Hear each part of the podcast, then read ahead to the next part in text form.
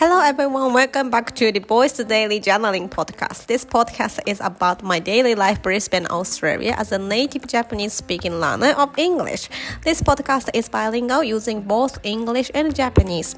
皆様こんにちは。今日も聞いてくださってありがとうございます、えー、このポッドキャストはオーストラリア、ブリスベンに住んでいる私がね、聞いてこんなことがあったのという出来事を英語、日本語の両方を使って話すボイスログ、Vlog をお届けするポッドキャストです。Uh, as I'm still learning English, which is my second language, so please excuse sorry, please excuse my errors and feel free to correct my English or be kind to my English with errors. I hope my English is understandable to you all.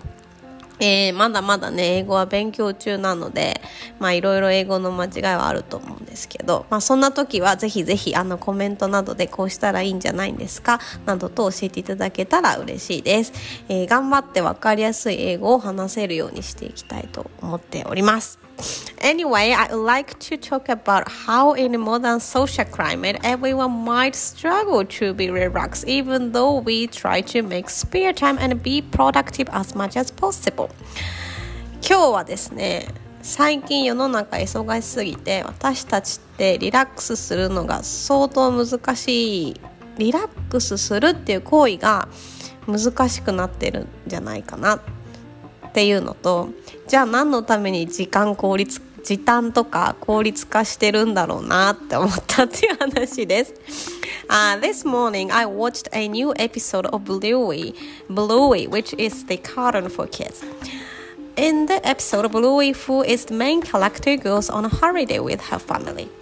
The mom of the family tries to make time to relax on the beach. However, she ends up not having time to be to be relaxed or relaxing 100% because she does not know how to be relaxed. え、今朝ですね、あのブルーイっていうオーストラリア発祥のですね子供向けのアニメを見てたんですよ好きで大好きなんですよでそのブルーイっていうそのメインキャラクターとその家族がねあのビーチにお出かけするっていうエピソードだったんですよ。でそのブルーイのママが1人時間をもらってですねビーチでこう休もうとするんですけど結局全然リラックスできないってなったりとかあともうどうやってリラックスしたらいいかわからないのってなってあのビーチからお部屋に帰ってくるっていうエピソードだったんですよね。Um, this episode made me consider how everyone has the same issue as the Brewery's mom. Even though we try to be productive to have our me time, when we actually get that time, we do not know what to do. えー、このエピソードを見てですねあこういう人すっごいいっぱいいるんじゃないかなと思ったんですよね。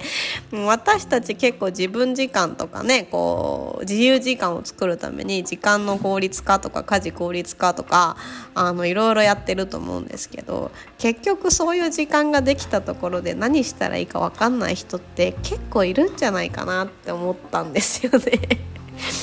Uh, because actually my husband did the same things when we went on a holiday at the beginning of last month. He always tried to create tasks to do. あのなんでこういう人多いのかなと思ったっていうのはですねうちの旦那さんがまさにこれで あの先月の頭に2人でちょっとゆっくりしに行こうって言ってキャンプに行ったんですよね。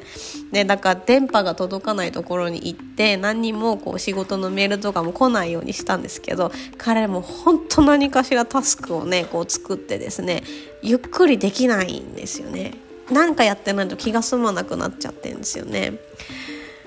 I try to be productive as much as possible and I try to everything get done. But I feel like that we shouldn't forget the purpose of why we need to create the time. Otherwise, the purpose would be replaced by just being productive without any purpose.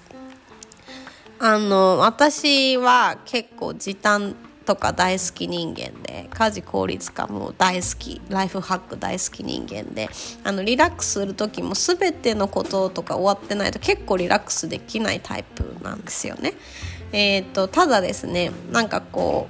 う目的を忘れちゃいけないなと思ったんですよこう自由時間こう時短する目的を忘れちゃいけないなと思いましたなんかそうじゃないとその目的がこう時短すること自体が目的になっちゃって何のために時短してるのかがねあの